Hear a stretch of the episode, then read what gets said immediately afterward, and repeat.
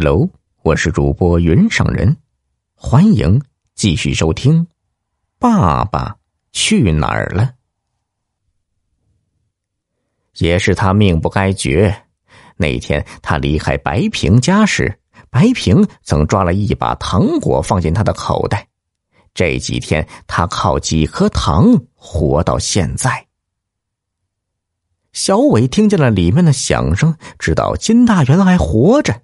不由一阵欣喜，他忙使出吃奶的力气挪走了石球。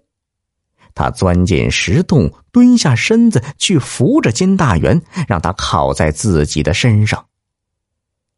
几天前还健壮的金大元，此时瘦成了皮包骨，而且只有出气没有进气了。小伟从书包里掏出矿泉水，小心的喂他。金大元贪婪的喝着，接着小伟又撕了一些面包给他吃。金大元体力恢复了一点，抬眼看了看小伟，问道：“你不是要报仇吗？为什么又要来救我？”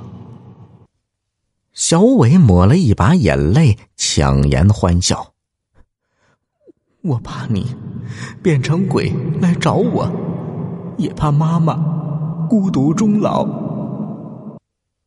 金大元苦笑一下，他现在觉得自己有点力气了，便说：“我们离开这里吧。前几天我失约了，你妈妈一定很生气吧？”小伟点点头，他扶着金大元出了石洞。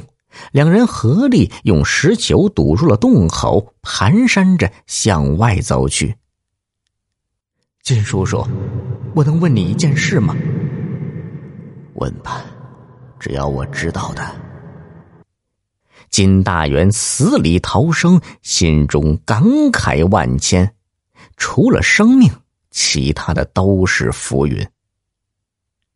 小伟艰难的开了口。我爸爸，他，他是不是没死？金大元一愣。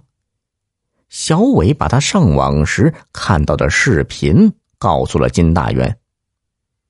金大元听了，沉默了很久很久，才说道：“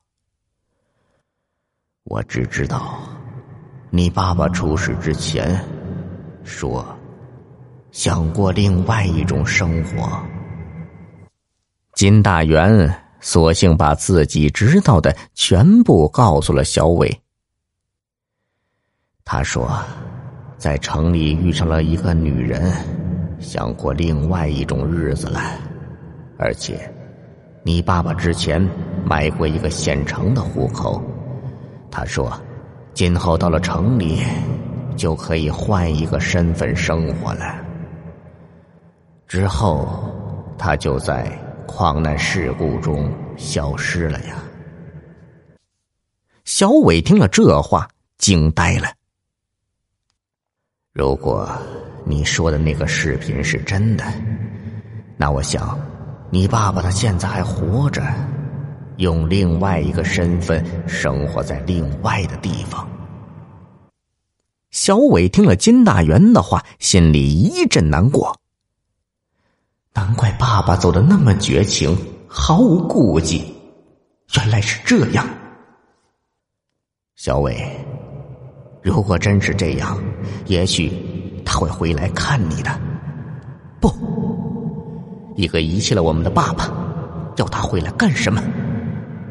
金叔叔，如果你不嫌我不懂事，从今天起，你就是我爸爸，好不好？小伟的语气中有歉疚、诚恳和男子汉该有的担当。金大元听了，感动的说不出一句话。金大元心里明白，就算周长山还活着，他也不可能再回来了。不说别的，光这矿山一年没开工，这损失就没有办法赔偿。还有已经付给白平的九十万抚恤金，那是周长山欠白平母子的，没理由退还。只是金大元没想到小伟小小年纪就能想得这么透彻。想到这里，金大元将手搭在小伟的肩膀上，往有光亮的地方走去。好儿子，咱们就这么说定了。小耳朵们，本集已播讲完毕，喜欢的话给个专辑满星好评呗，再投个月票，老云拜谢了。